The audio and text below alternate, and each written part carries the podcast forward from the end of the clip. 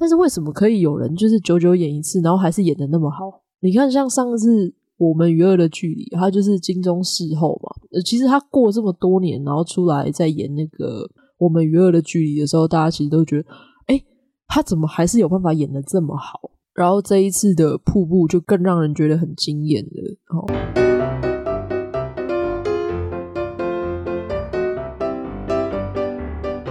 ，Hello，欢迎收听再不台就悲剧，我是 Quennel。我前几天呢去看瀑布，终于去看了，一直说要去看啦，但是很拖拉，很拖拉，拖拉到前几天才去把它看完。哇，看完之后，我真的，我原本没有要讲这一集，原本我是安排另外一个电影。然后，但是我看完瀑布的时候，我真的觉得天哪，真的很好看，真的很推荐大家。然后，所以我就想说，赶快就是很匆忙的时间准备了这一集哦，因为它快下映了。所以，如果还没有看的朋友，我真的很建议你可以赶快去看。真的，我觉得不要错过这部电影。这部电影真的我很喜欢。那。我先讲我很喜欢的原因哦。首先是我觉得它的题材很吸引人的。我们光是看预告片嘛，对不对？你就发现它剪得很好，就是剪出一种好像很悬疑的感觉，但是讲的又是母女关系。因为通常我们讲这种悬疑的议题，这种题材你不太会用在母女关系嘛。你母女你那种题材，要不是很温馨，要不就是那种呃，比如说家庭破裂哦，或是缺乏爱之类的。你很难会把悬疑呀、啊、跟母女关系画上等号，就是这种很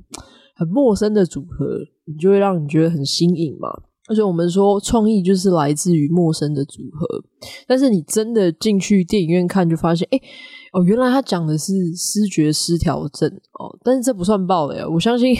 有看过呃他相关的一些宣传，或是有在留意瀑布的话。你应该也知道，说其实他在讲的就是视觉失调症。那视觉失调症其实也是这几年才比较受到我们社会大众的关注嘛。因为贾静雯的另外一部《我们与恶的距离》很红，那那他就是在讲视觉失调症。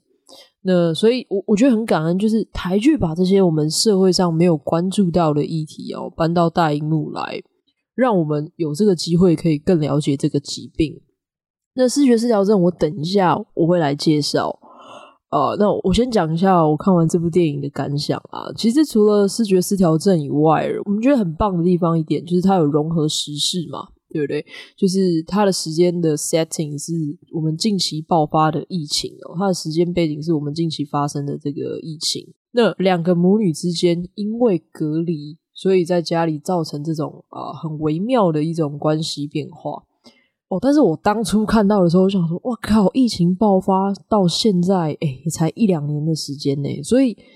如果他要写这个题材的话，就等于是他要在非常短的时间内就去完成这个剧本，完成这个拍摄，我们才有办法在这个时间段看到这个成品嘛，对不对？而且他的剧本还是原创剧本哦，导演跟他们一些编剧团队一起完成的，还不是 IP 改编哦。那你看一部电影，我们光是我们去想哦，光是前期的准备，然后然后找到投资的人，找到演员啊，搭景啊，然后拍摄，实际拍摄跟后期剪接，在这么短的时间内要完成一个这么高品质的作品，我是我是真的是非常佩服，尤其是我在看完之后，我是更佩服的。好，那除了题材以外，我很喜欢呃这个电影导演很精心安排了一些我觉得比较细心的元素哦，这个是真的让我觉得钟梦宏导演突破很多。我不知道大家对他呃钟梦宏导演这个人有没有印象啊，或者是是不是他的粉丝？因为如果是他的粉丝，你应该都知道说啊、他以前的风格其实是很强烈的哦，就是那种很男性的视角啊，很硬汉。然后很暴力美学的，就是一下子会割手指头啊，或者讲一些比较黑暗面这东西，然后都是拍的非常非常写实。像他之前的作品就是《一路顺风》，哦，这大家可能比较不熟悉。然后《阳光普照》。第四幅画，那阳光普照大家一定比较熟悉。一路顺风，我想要特别讲一下，他一直说这是他人生的谷底啦，就是票房很差。但是我自己很喜欢这一部哦，这部是纳豆跟香港的喜剧泰斗许冠文先生所主演的，他很喜欢用纳豆。钟孟宏导演用脚的习惯就是他很喜欢用他之前已经用过人，对，所以他的你看他演员就是哎、就是蛮是一些固定班底，那他就特别喜欢用纳豆，他就说纳豆这个人拍起来就是特别特别的写实，然后生活感很重，因为他喜欢拍一些小人物啦，他不喜欢拍那种那种什么啊太偶像剧的那种脸的那种类型。OK，那这一部一路顺风，它其实是喜剧。看似是喜剧啦，对，我们上一集有讲嘛，很多喜剧里面包裹的都是悲剧，所以它就是一个看似喜剧，但是是有一点荒谬式的那种黑色公路电影。现在 Netflix 上面还有，还有，所以呃，如果你有买 Netflix 的话，你有兴趣你可以去看哦，就是你你就是可以看得到它大概就是这个风格，非常的强烈。OK。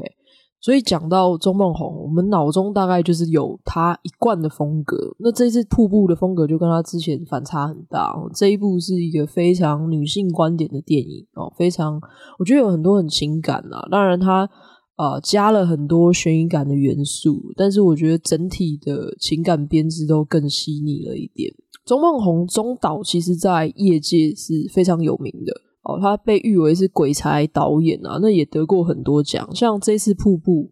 哇，成绩真的非常好，在金马的时候，呃，入围高达有十一项的大奖啊。然后像贾静雯跟王静哦，是双双入围都是最佳女主角。然后再来最重要的是，他们是代表台湾角逐第九十四届的奥斯卡金像奖。这是他第二次获选哦，他二零一三年的第三部作品《失魂》哦，也是代表台湾角逐奥斯卡最佳外语短片。然后再来一点，我非常佩服他自己本身就是摄影师，所以基本上瀑布，你看他的幕后花絮，你都可以看到，主要他都是负责拍摄的，就是导演自己在长镜啦。哦，你看到那些幕后花絮的桥段，都是他自己拿着镜头在长镜的。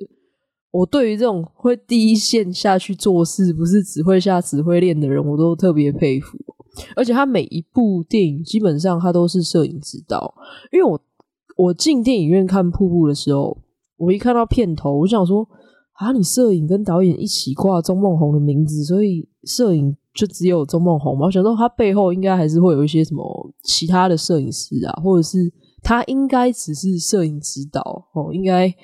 有有点想说是不是唬烂的，对不对？哦，现场应该都是其他摄影师在拍哦，但是我们真的去看到幕后花絮里面，真的长进的就是他。那他自己其实就是一名摄影师哦，他早期有一个化名叫中岛长雄，只要是摄影他都会画这个名哦，近期才改回来。你看像同学麦拉斯，然后小美腿这些都不是他是导演哦，他是负责去摄影的，这些都是他是当摄影师的作品。而且他的作品大部分，他其实很少用分镜啊，他都是用主镜头的叙事，所以基本上在这样子的镜头语言下，你会发现他的作品演员演起来的那个情感是更饱和的、更流畅的。OK，然后这一次我觉得他很多细节都做得很好。我先举例，我觉得讲最明显的地方就是电影色调的转化。我相信在呃看这部电影的人应该有这个发现哦，就是。它的色调是跟着剧情的走向走的哦，从刚开始那种的悬疑感哦，整个画面哦，电影画面都是笼在一股那种很诡谲的蓝色，因为剧情里面有演嘛，他们外面在做拉皮工程，所以得挂蓝色的帆布嘛，然后所以整个家就是等于，我想说，哎，为什么会一直透那种蓝色的光进来？我想说你是刻意再去打一个光还是怎么样？不然怎么可以一整个房子蓝成这样？OK，就是很。很加进那种诡谲的感觉，然后再随着剧情渐渐明朗，哦，蓝色帆布拆掉嘛，整个阳光洒进来，电影的色调又开始变成一个暖色调的感觉。其实大多数的电影色彩都有它代表的意义啦。你看，像《卓人秘密》哦，《卓人秘密》里面大量的在剧情高处的地方就用大量的红色嘛，红色代表什么？就觉得危险、欲望、愤怒。哦，还有性欲嘛，所以每次妮娜在幻觉发作的时候，整个电影的场景就会转变成红色调，哦，是非常鲜红的那一种。那整个观众就会进入到那种很紧张、很紧张的情绪氛围。然后我们再看另外一部作品，像《末代皇帝》哦，溥仪小时候哦，他是皇上嘛，所以溥仪小时候你就看得到因为他这么的养尊处优，所以在他童年里看到的世界都是尊贵的黄色，就是唯我独尊的那种感觉。然后直到满清倒台的时候，他不是开始落魄了嘛？然后整个画面就开始慢慢变成灰色调哦，就是用这种色调的方法去暗示整个剧情的走向啊，然后也让这种色调的感觉哦，在观众的记忆中建立这种颜色象征的连结。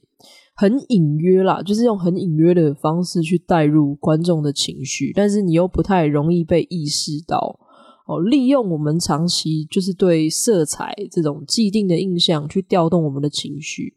这就是所谓在心理学我们很常提到的内隐记忆。那像这一次在电影。瀑布里面，我觉得它在色调上的转变，我觉得就很有心了，而且是它的那种有心，是你会让观众知道说啊，我知道你这个地方用这个色调是要说这件事情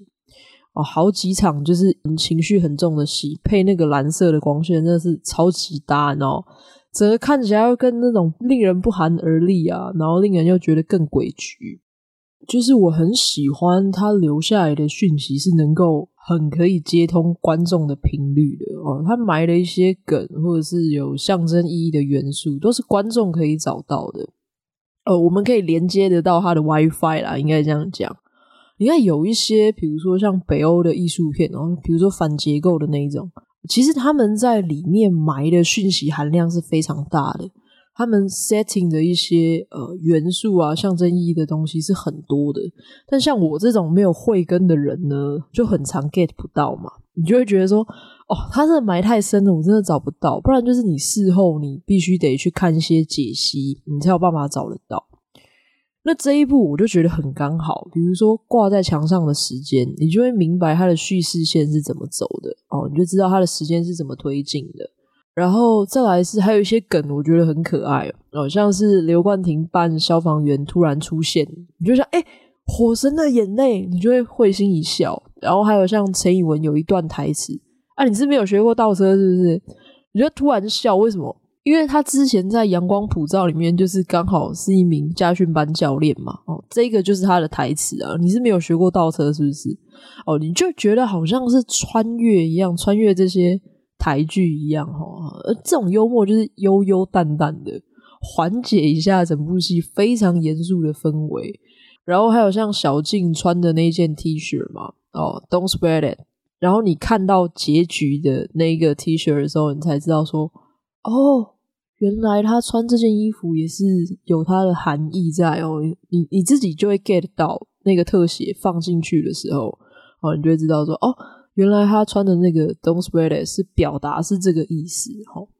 然后再来情感戏的部分，我真的觉得很强诶，尤其是贾静雯，诶，他怎么会那么厉害？因为我觉得他结婚以后，当然他结婚以前真的是非常多非常好的作品，但是他结婚以后真的戏就没有那么多了，他的重心都放在家庭嘛，齁，就真的比较少演戏了。但是为什么可以有人就是久久演一次，然后还是演得那么好？你看像上次。我们与恶的距离，他就是金钟事后嘛。其实他过这么多年，然后出来再演那个我们与恶的距离的时候，大家其实都觉得，哎，他怎么还是有办法演得这么好？然后这一次的瀑布就更让人觉得很惊艳了哦，尤其是他把那种走到精神崩溃边缘的地方，然后那种很令人他随便一笑，你就觉得都开始毛骨悚然了，我开始觉得说。他要牙开，他要牙开的那种感觉。然后我记得我印象最深的是一场戏，是有一幕是他刚到精神病院，然后他就在那边走路，然后小静就是隔着屏幕去看他，就隔着玻璃去看他妈妈。然后他在那边走路，然后眼神涣散的那个，哇！我是真的觉得从头凉到尾的那一种，也我觉得也不能说是阴森，是你是真的看到。呃，视觉失调症的那一个很写实的东西哦，你是会非常非常的震撼的。然后他其实也有说，就是他因为要演这一部戏哦，要进入到这个这么深层的一个情绪里面的这个角色，所以他特别在外面租房子哦，有一个月是几乎完全住外面的。因为你看他小朋友那么可爱，对不对？布布那么可爱，然后修杰楷又那么帅，那你回到家这么温馨。然后你回去要演一个这么沉重的戏哦，他他说他就会有一点切换不过来。然后再来还有一点哦，就是因为戏里面他罹患这个视觉失调症哦，所以要服药嘛，那脸就会浮肿。所以在后半段，你看他整个人的状态是很浮肿的，就是哦，那个真的就是很写实，就是你真的看到说，哇，这个疾病生到最后那种、呃、病态感哦，不是靠那种什么特殊装什么的，是那这个整个人的状态是完全在那个角色里的哦，这个是我真的觉得很敬业，而且我觉得电影很有心在在意这种细节的部分。好，那讲了这么多，到底什么是视觉失调症哦？视觉失调症其实在台湾行之有年了。OK，我们会觉得很陌生，是因为它改名字哦。在二零一四年，它其实就是所谓的精神分裂哦。但是精神分裂这个词，你是不是光听就觉得超级恐怖的？是不是一听到就吓到魂飞魄散哦？这个字眼，这个名称就很容易让这个社会对这个疾病产生错误的标签哦，或是污名化哦，甚至你会觉得说，哎，它跟人格分裂是不是一样的？你会有点搞混。所以在二零一四年的时候，精神分裂这个疾病哦，正式的改名为思觉失调症。那大家觉得说，啊，只是改个名字有什么意义哦？其实意义很重大哦，因为其实，在台湾这种。其实不是太在乎 mental health 的一个社会环境里哦，尤其是在早期哈，你听到精神分裂这个字哦，第一个你容易受污名化。OK，那你就容易因为污名化的缘故，你就算自己罹患了，你真的也不敢告诉别人你的精神状况，你会觉得啊，我会不会被人家投以那种异样的眼光，或者是你就觉得我就是一个有病的人啊，或者是我我我会怎么样怎么样之类的，反而会去延误就医，所以改成视觉失调症，其实这个名字就更接近这个疾病的本质哦。为什么？因为它就是思考能力跟知觉能力的失调。那失调这个字眼哦，就是代表的是这个疾病有恢复的可能性哦。你不会让人家觉得很绝望嘛，对不对？就像你被诊断什么，哎，你荷尔蒙失调，你你不会觉得我我靠，我要死了，我得了绝症，我好不了了，对不对？那你把这个字眼改成失调之后，你就会让。病患更有意愿要去做治疗，因为你就觉得说，我好像就像荷尔蒙失调一样，你还看得到曙光，你还看得到希望，哦，你还有愿意去接受治疗、回诊跟完成整个治疗。OK，所以我我觉得这就是字眼的重要了，因为我就是那种很喵猫的人，我就是很在意字眼的人，因为我觉得。谨慎的去选择和定义你用的字眼，其实也是你小心呵护这个世界的方式啊。语言其实也体现我们的思考啊、意识形态这些的。那视觉失调症，大家可能会好奇说啊，到底是为什么会造成这样子的？哦，有的说是基因。呃，有的说是环境改变啊，或者是受到外部刺激哦，甚至有的说是神经传导物质的变化。哈、哦，这个神经传导物质的变化就是所谓的多巴胺的分泌异常，还有像滥用药物有可能。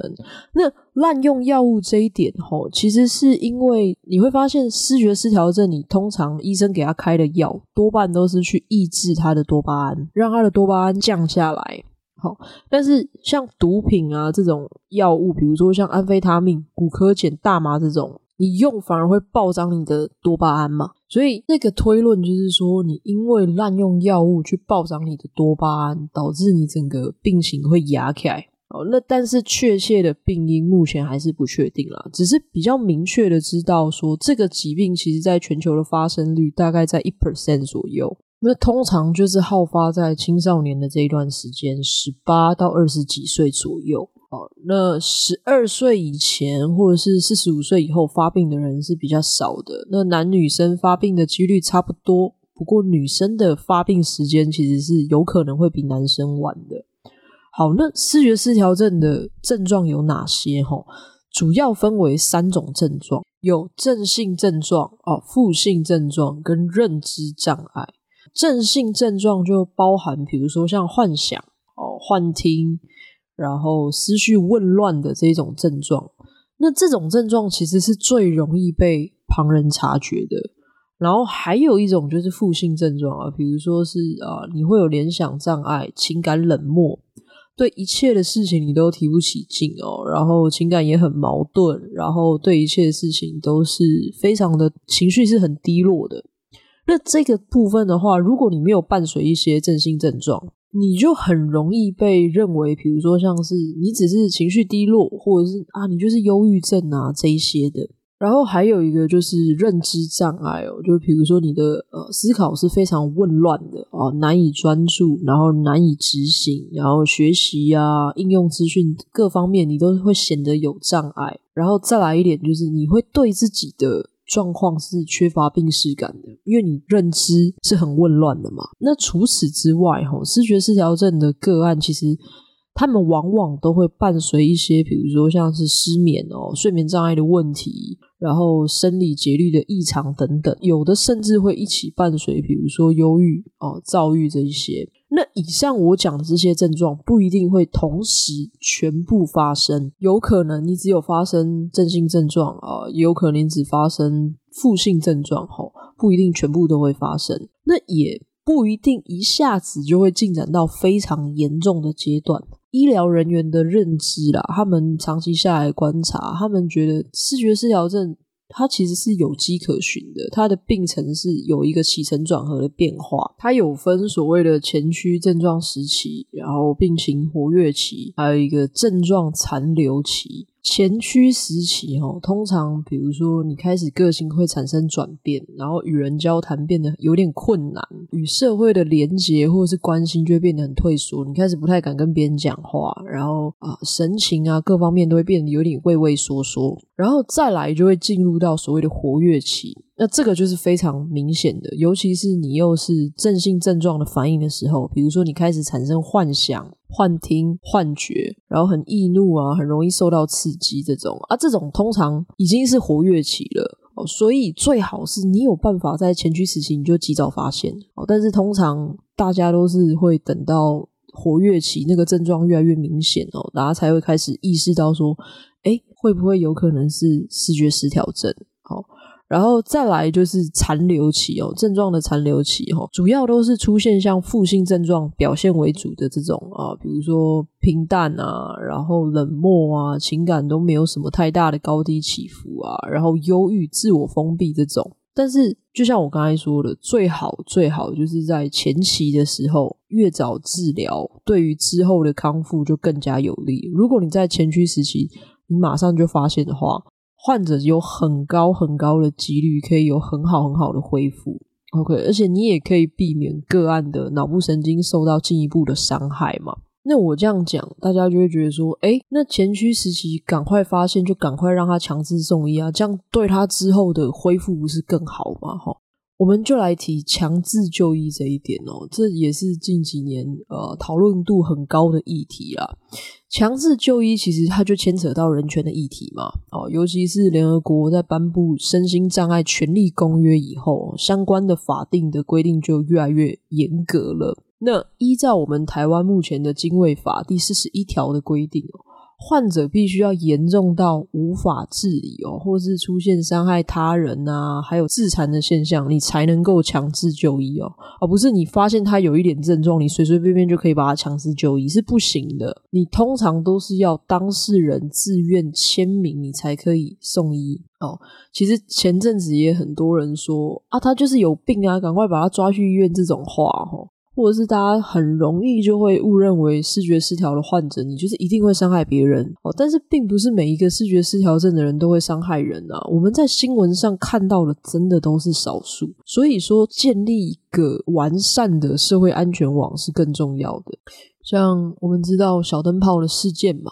那小灯泡的妈妈经历了小灯泡的事件之后，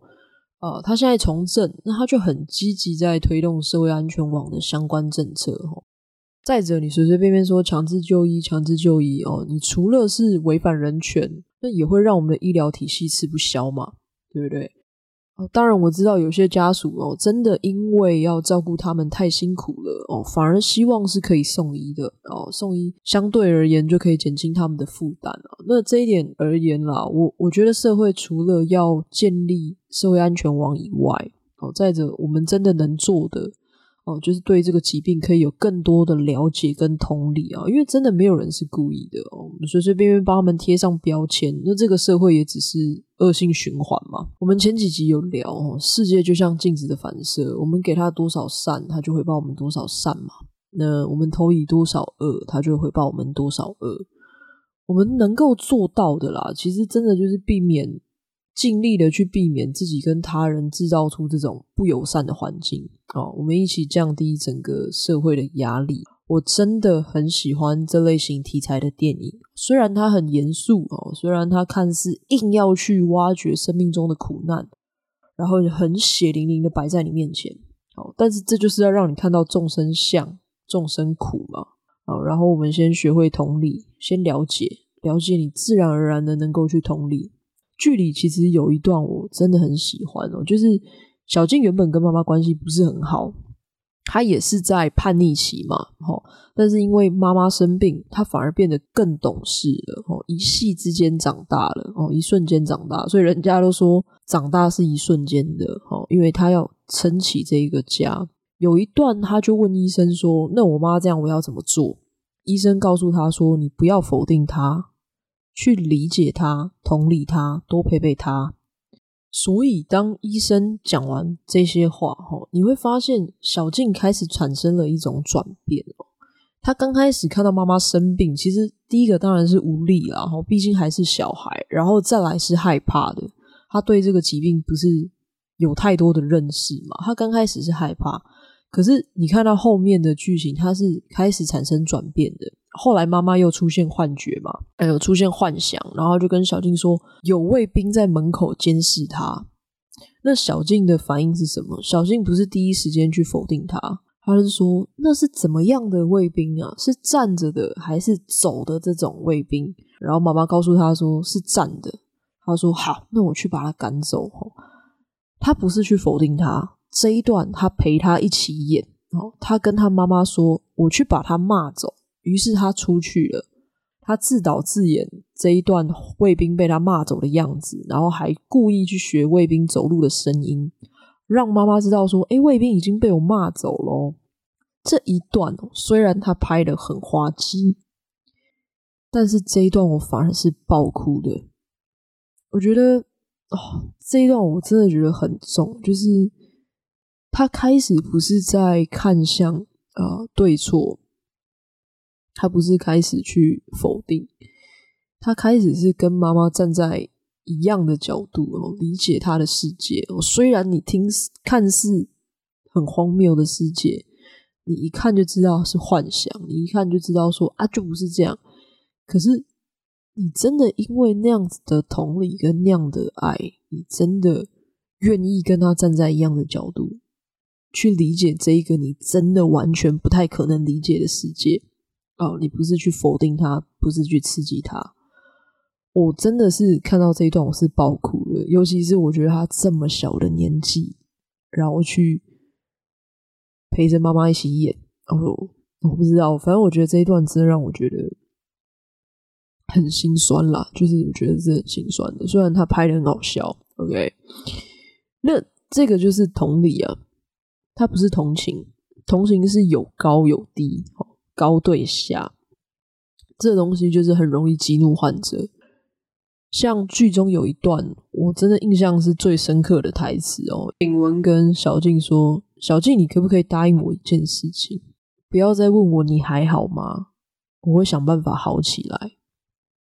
哦，这个也是真的是刺进我的心哦，真的是，因为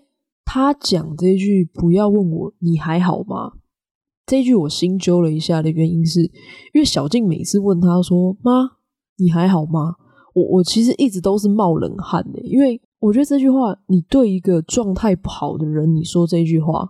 就很像一根刺，他好像随时都在提醒你说你不好。所以我问你，你还好吗？哦，虽然是关心啦，但是我们说，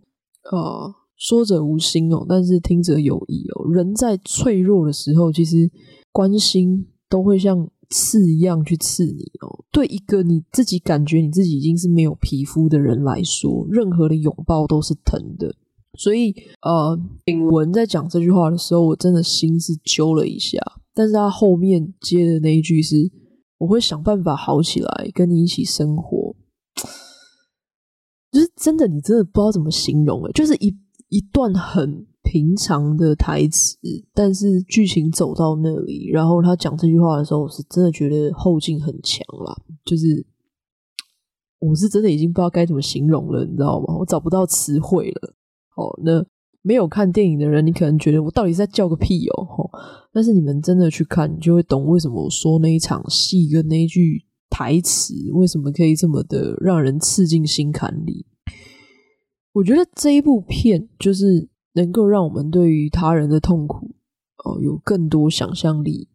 哦，在训练我们有办法对别人的痛苦有更多的想象力哦，像阳光普照啊，我们与恶的距离哦，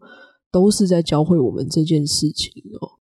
你说像电影最后，它当然还是有光明面照进来哦，但是在现实的世界中，很多人他可能一辈子都好不起来。哦，视觉失调症痊愈是很难的，对，但是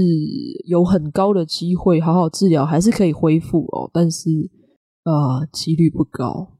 对，所以很多人他可能一辈子好不起来。然后照顾他的人，可能一辈子都活在这样子的无力感里面去煎熬。没有人喜欢做肉包子打狗的徒劳嘛？你去想，你陪伴照顾的人，他可能一辈子都好不起来。那你真的只能一直去克服这种无力感，一直克服这种你一直被架空的一个过程哦。我们没有办法想象，更没有办法体会哦。你知道，其实我对于这种很巨大的疼痛，我甚至觉得我说“我理解你的痛苦”这句话，我都觉得我没有资格说。我有时候我朋友打来跟我说他的遭遇哦，然后他经历的事情，他就会问我说：“哎，你懂我的心情吗？”我我我就真的跟他说：“你经历的这些太巨大了，我没有经历过哦。”我觉得我连说我懂你的资格可能都没有哦，因为我觉得我这样讲可能真的太傲慢了。我真的只能试着去理解你的痛苦，我只能对于你的痛苦有更多的想象，站在你的角度看着你的世界，陪伴你哦，然后从中我们一起去想到出路跟解决的办法。好了，当然结局我真的也不想要这么感伤啊，但是啊、我想要送大家一句我自己很喜欢的名言哦：“There's cracking everything, and that's how the light get in。”哦，每一个生命都有缺口，而缺口就是光能照进来的入口。如果你真的正在经历视觉失调症，或是照顾他们的家属，我觉得。还是要有盼望啦，就是才能过得了今天，赢得像明天嘛，对不对？所以试着能够在啊这当中看到生命让你经历的这一切，一定有它的意义哦。试着试着去看向自己目前拥有的，而不是失去的，因为你看失去的，其实你反而会更失落啦。当然，我强调，我绝对绝对不是要讲什么不知足这种话哦，绝对不是。那其实我老实讲，我觉得我讲这一段，我真的只是希望大家能够呃更有盼望，OK？因为我没有经历啊，老实讲，讲一些太心灵鸡汤的话，或者是讲一些太教条式的理论哦，我觉得对一个没有经历过这些事情的人来说，呃，都没有资格。啊，然后讲这些话，我也觉得真的就是太傲慢了。好，但是我真的还是很希望大家可以能够有更多的盼望。哦，就是试着在这样子的现况里看向比较好的面向啊，才能有盼望嘛。我之前听一个呃视觉失调症的患者的一个分享哦，当然他出来分享的时候是状况比较稳定的时候，他说他在患病之前的人生真的是顺风顺水哦，他是那种非常悍的人哦，就是他觉得人定胜天嘛啊，那他当然能力也非常好，他不明白有什么事情是努力做不到的哦，直到他说他患病以后，他才能够呃真的体会到原来人可以这么的无能为力哦，原来在他认知的世界以外，还有这么多的苦难哦。他觉得自己已经够惨了，但是他在医院的时候，就看到有比他有更多更苦难的众生哦。他说他在那个时候，他学会了谦卑，他学会了以往不会的珍惜哦，学会天底下没有一件事情是理所当然的，没有理所当然的健康，没有理所当然的好心情。他开始有办法为了极小的事情感到感恩跟珍惜，比如说今天他服药没有太重的副作用，他就觉得很感恩。哦，今天没有听到幻听，哦，他觉得很感恩。当他觉得没有一件事情是理所当然的时候，他把一切都净空了。所以等于是说，他拥有的任何的一点点。他都无比的珍惜哦，无比的感恩哦，而且他说，当他好一点的时候，他就会想要赶快去帮助别人。他发现人不是在拥有很多的时候才能够付出，反而是要觉得自己一无是处或是一无所有的时候，更是应该要去付出，因为这样反而能够让你自己觉得富足，因为你还能给嘛，你还能当一个手心向下的人嘛。哦，代表什么？代表我足够富足。我才有资格给尽这一切哦，帮助别人的时候，他自己才觉得自己是富饶的哦，不是一无所有的。而且，其实我我自己也观察到很多这种，比如说家人生病，然后要担任这个照顾者的这个角色的这个人，他们或许自己没感觉啦，但是我真的从旁观的角度去看哦，觉得他们那种 无私的在照顾啊，跟奉献的整个过程。我真的觉得他们同时也在生病的人的身上学到很多人生的课题，他们更有包容力，更有承担力哦，更成熟哦。你从旁边看，你真的会觉得他们很像是灵魂瞬间升级好几级的那一种哦。你真的会觉得他那个灵魂的境界就是棒一下，比我们一般人就是升了好多级的那种感觉。你看，就像剧里的小静嘛，啊，刚开始很叛逆。哦，但是反而是妈妈生病以后，他瞬间就变得更懂事、更有同理心，甚至他明白其实爸爸不是属于任何人的哦，瞬间比这个年龄层的人更加成熟，然后看待生命的格局也更高。好，所以真的很推荐大家看这一部，你会有很多不一样的感触啦。好，而且它快下映了，OK，所以。还没看的，真的推荐大家赶快去看哦。好，那今天就到这里哦，再不台就悲剧，我们下次见。